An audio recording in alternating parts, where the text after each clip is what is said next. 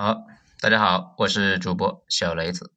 咱们呢，接着上一章来说东南亚黑洞。文章来自于微信公众号“九编”，作者二号头目。好，咱们上一章呢说的，他们玩的东西非常有特点，是什么呢？斗鸡。这斗鸡和茶道一样，本来啊是中国的特产，不过却在海外发扬光大。以至于呢，大家提起来竟然想不起来和中国有什么关系。而菲律宾人就是那个把斗鸡玩成了茶道的东南亚艺术家。斗鸡这个事呢，听着好像挺 low 的，不过却不是小打小闹。那去年还有新闻，国内的大佬在菲律宾啊斗鸡赔了上千万。菲律宾一直把这个玩意呢当成支柱产业。这斗鸡的形式也比较简单。两只公鸡进行搏斗，大家呢会按照自己的判断来下注，因为啊，一般鸡它是不会作假的。大家都知道，想打麻将，有人要换牌；打扑克呢，有人下汗；骰子呢，灌水银。这就是没有这些呢，打麻将两个人合伙，到时候赢你的钱你都发现不了。就这样一说起来啊，斗鸡的公平性那也好不少。如果呢去过菲律宾，就会知道，在城市里面斗鸡比较少，出了大城市以后啊，到处都是斗鸡的场子，可以说覆盖密度超过警察不少啊。这主要的形式呢，嗯，cosplay 的一个体育馆，外面一圈啊看台，简单的就是用木头搭建的，四处漏风，豪华的不亚于正规的体育场。看台中间是一圈空地。一个六角形或者呢是八角形的笼子，笼子里面有裁判和双方的鸡的主人。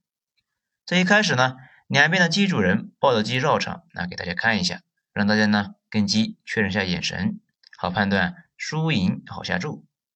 然后把两只鸡进行挑逗，抓着鸡面对面，等两只鸡被激怒了以后啊，随着裁判的示意，把鸡扔在地上，两只鸡呢。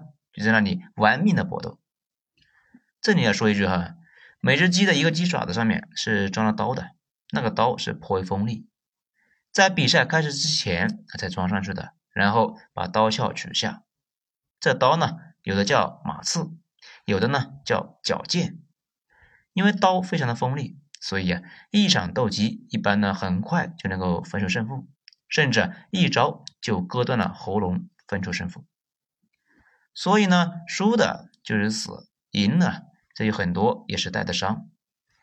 斗场都有大夫呢来处理伤势，失败者基本上就是当场直接就收拾收拾来煮掉了，吃了。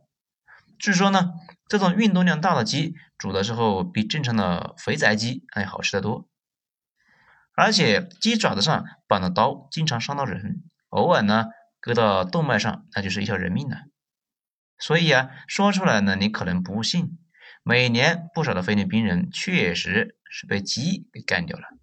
你们要是感兴趣的话，可以去搜一下啊相关的新闻。咱们再说啊，菲律宾斗鸡呢之普遍，可以说是处处都是。斗鸡成为了一个巨大的产业，甚至有专门的频道和国家级的比赛。有的人呢自己养个斗鸡来参赛。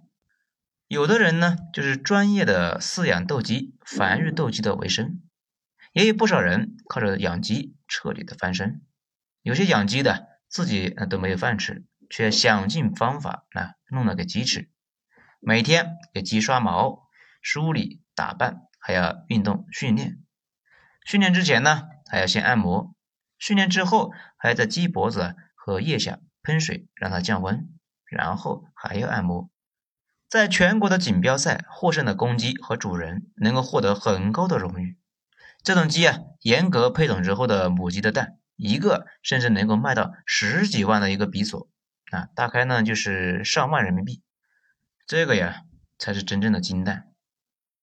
好，咱们再说一下啊，柬埔寨。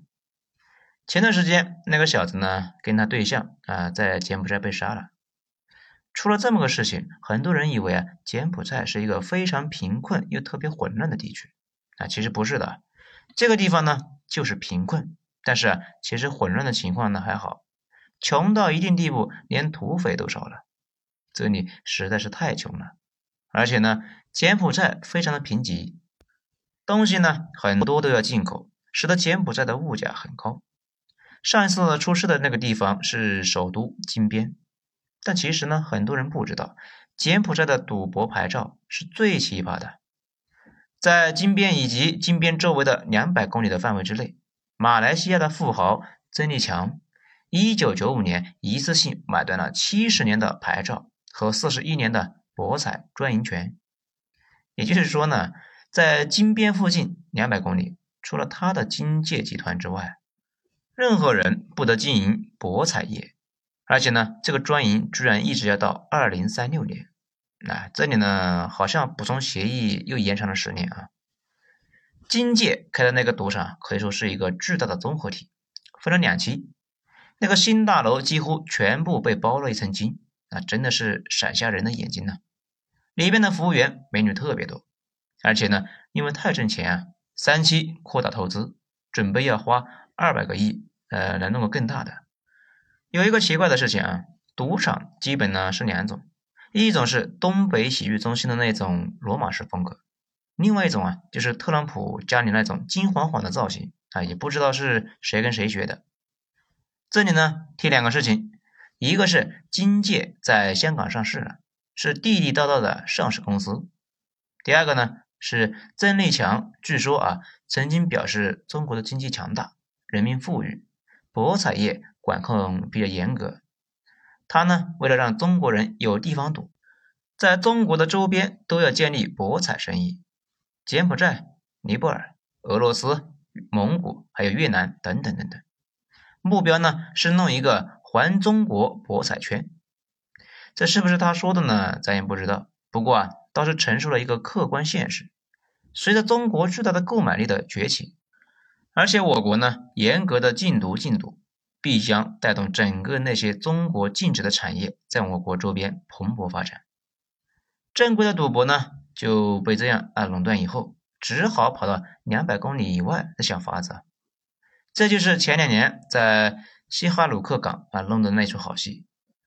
西港这个词呢，有些人啊听得耳朵都起茧子了，有些人却从来没听过。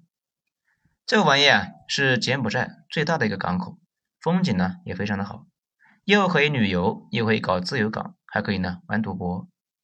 柬埔寨的政府对这个港口寄予了全部希望，指望它发展成为中国深圳、中国香港、中国海南、中国澳门、马尔代夫。新加坡这样一个混合体，不过呢，很纠结的是啊，这个港口后来发展成为了亚洲最大的赌博集散地，而且呢，也是大使馆重点警告不要随便去的危险地区。西哈努克港建设的高光时刻，赶上中国国内啊对网络赌博重拳出击，同时啊，国内的 P 三 P 和高炮被打击。大量的从业者呢，冲入了柬埔寨西港地区，大肆的进行网络赌博生意。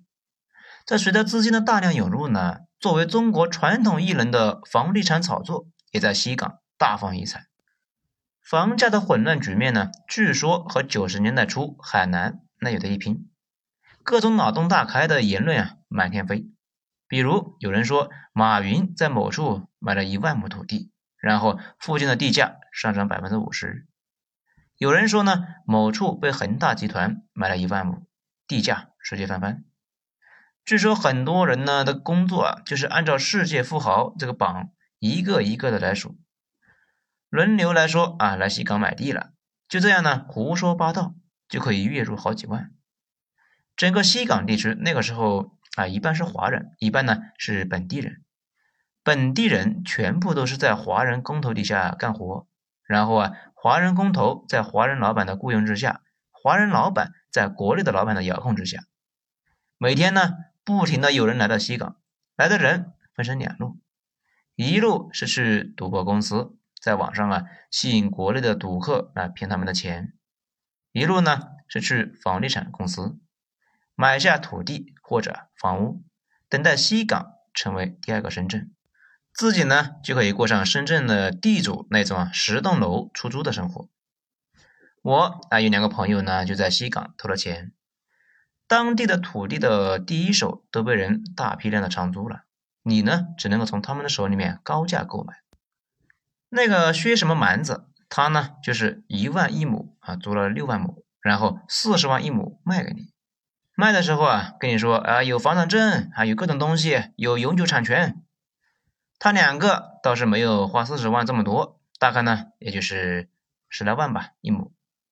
据说他们描述呢，当时是一车几十个人来买，到了地方之后一戴安全帽，这个经理啊就过来招呼大家，拿出一沓改革开放初期的深圳照片发给大家，让大家看看是不是和西港很相似。然后呢，拿出自己的土地证件，表示啊自己买了八十亩，还拿出了当时买的发票，显示每亩只要五万多，而不过大半年，已经啊翻倍都不止了。这个大家呢也都是成年人，自然是不会随便就上钩啊。那十几个人里啊，有一对夫妻啊非常谨慎，逮着经理啊就问了一堆刁钻的问题，而且呢问题都非常专业，一看就是有备而来呀。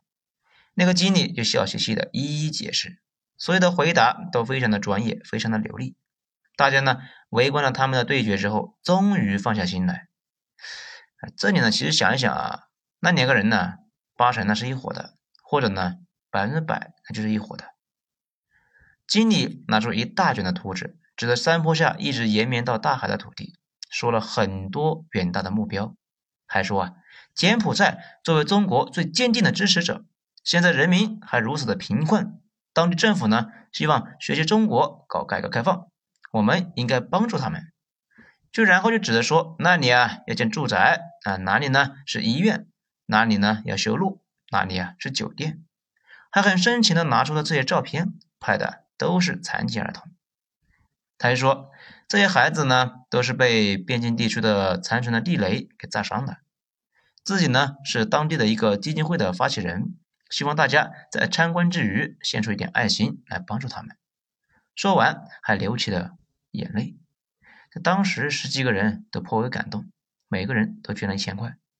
回程的路上，一对五十多岁的夫妻还在说：“啊，哇，这个经理啊，这么有良心呢，肯定是好人呢，不是网上说的那种骗子啦。”反正呢，一顿操作，大家都被唬住了，纷纷掏钱购买，准备啊，二十年之后做地主。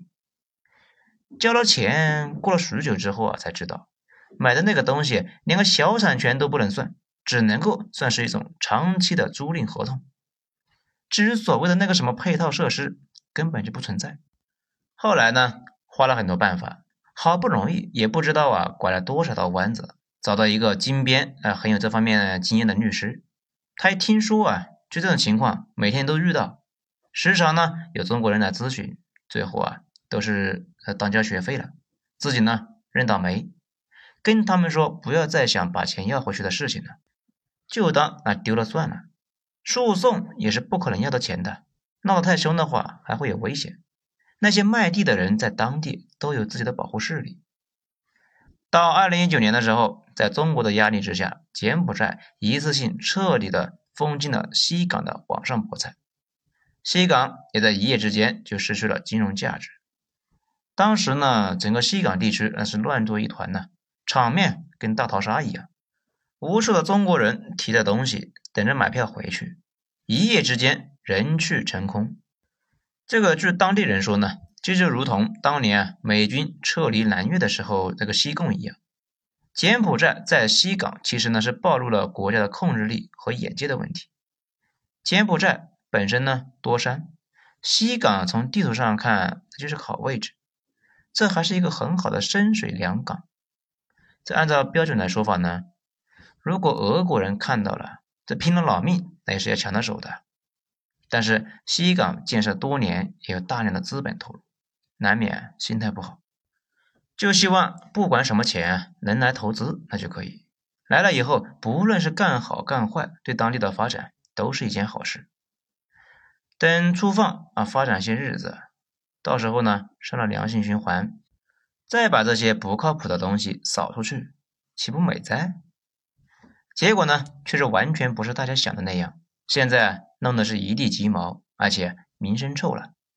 人家说起来，西港就是个诈骗，网上博彩算鸡毛赌博啊！把长租的土地房子当做永久产权出售，也不能算是房地产，反正呢是诈骗。其实啊，如果能够好好的做建设发展，那不是没有机会。但是据说有大量的实权人物在这一块的闹剧当中获得了很高的利润。具体呢没有证据，那不能瞎说。但是西港几乎是失去了中国所有的投资，现在也完全看不到短期能够崛起的希望。大家呢看到这个地方，可能呢和我想的一样，想到我们当年的建设有多么的不容易。现在关于网络赌博，有一个说法：中国的网络赌博服务器是遍布全世界的，东南亚是重灾区，而且呢，按照服务器的密度，可以判断这个国家政府不靠谱和混乱的程度，称之为在线荷官密度指数。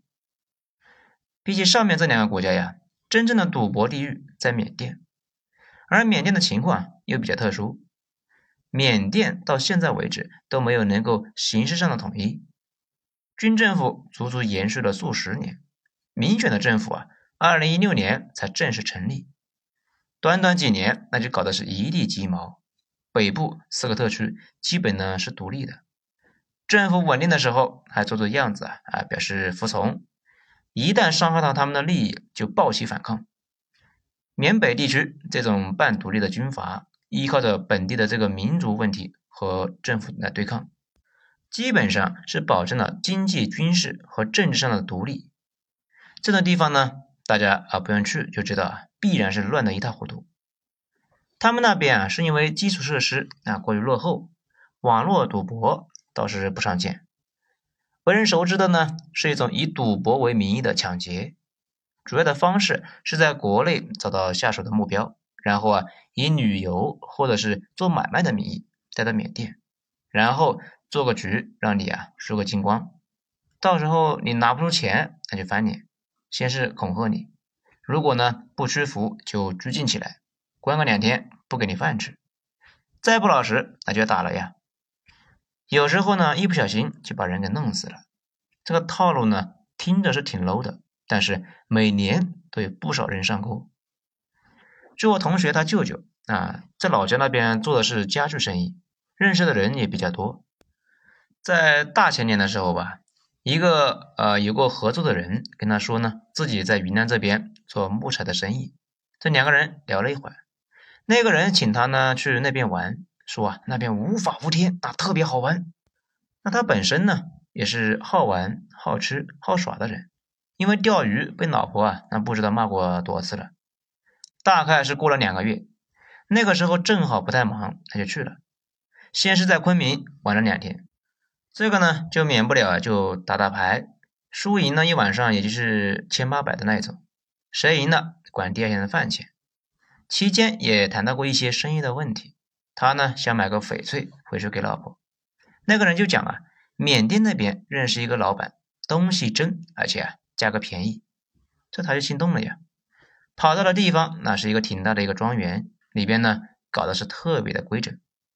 在那里见了个主人以后，大家都聊得挺好的，说第二天去挑选东西，如果好的话呢，多买两件。酒足饭饱以后，坐着无聊，主人说：“那不如去街上打打牌。”这几个人呢，就到了另外一家，里边已经有二三十个人，里面各种玩法都有啊。那天开始的时候手气还不错，越玩越嗨。然后自己的都不知道怎么把自己的带的钱就花了个精光，输钱的人那急了呢要翻本，就问人借了二十万，又输光了。他这个时候啊有点清醒了，哎说不玩了。人家说不玩就不玩吧，那你把借的账那清一下。他就说呢，我回了国再给。然后人家就露出了真面目，说没这个规矩，你叫你家里人把钱打来吧。他倒是没敢闹。就支支吾吾的，这对方呢就把他给扣起来了，关在宾馆里面，把证件、手机拿走了，关了两天。一开始骗他来的人呢，又来劝他说：“光棍不吃眼前亏呀，这帮人什么都做得出来。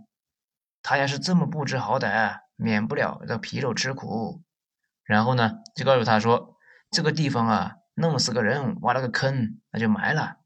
缅甸不是中国。”不要用国内的思维来思考这里啊！他舅舅啊，属于那种走南闯北的人物。想了想，哎，自己的这个情况，觉得光棍不吃眼前的亏，不能把钱看得太重，就拿来手机联系自己的老婆。他老婆一听呢，又气又急，但是知道事情重大，赶快就转了二十万。那边呢又说，哎，他不配合，耽误缅甸人的工作和学习，这两天呢要收五万块的利息。这个时候呢，啊，还有什么好说的呢？这没办法呀，又把利息给了，就把他带到一个地方，交给了一个当地的老头。这老头带着他走小路回国，全身值钱的东西都拿走了。他呢，好说歹说，把手机给他留下了。他到了境内就报了警，警察就说啊，当时收到了几十起报案，这缅甸警方呢正在查着呢。他上网一查，就发现啊。和他一样的病友啊多的离谱，套路呢也差不多。一比较才发现啊，哇，自己还不是最惨的呀，竟然多多少少那还有点小庆幸。好啊，在最后呢，大家呀一般理解的经济开发区，往往是搞一个高科技的信息产业，而东南亚国家不可能投入巨资来耗时十几年来搞点新技术。最后出了成果，还需要跟中国、美国对号，那不傻了吗？所以呢，大家很少听说什么高科技来自东南亚，东南亚来的呢，好像都不是什么上台面的东西。所以转来转去，最后都瞄准了中国这边禁止了的东西。中国不让搞黄赌毒，那他们那里呢，明里暗里遍地生花。这东西呢，技术难度啊也低。收益呢还大，利益的驱使之下遍地发芽。他们的政府呢，一方面半推半就，另一方面也确实管不过来。尤其是赌博和色情，更是明着来。以前泰国和缅甸是东南亚仅有的两个赌博不合法的国家，现在只剩下泰国了。毕竟现在泰国的旅游业那非常的强劲呢。暂时还用不着赌博这种绝户操作，不过如果估计的不错的话，迟早会开放的，不然竞争压力太大。所以呢，他们一般说的信息产业，那基本就是电信诈骗；发展高端服务业，那就是色情推拿；提升互联网水平，说的呢就是网上博彩；加强远程金融，竟然是网上放贷。这还以为他们是老实人呢，反正啊难度都不大，搭几个服务器，代码呢也都是有现成的，再从国内高价招一些工程师，把代码呀稍微改一改，毕竟算法那也不复杂，整体就是让玩家先赢小钱啊，再收大钱。之前有大量的中国这边的程序员跑到西港，月薪十万，没错啊，是月薪十万。开发赌博服务器，那就是这个背景。把代码运转起来之后，再把网址和性感荷官在线发牌放在一起，刷到网上去，总有赌狗上钩啊！毕竟赌狗的品味高不到哪里去，对界面美观要求呢不那么高，他们呀最在意的还是赌博本身。所以只要推广到位，总有人源源不断的上钩。好了，这絮絮叨叨的也讲了这么久，啊，就到这里吧。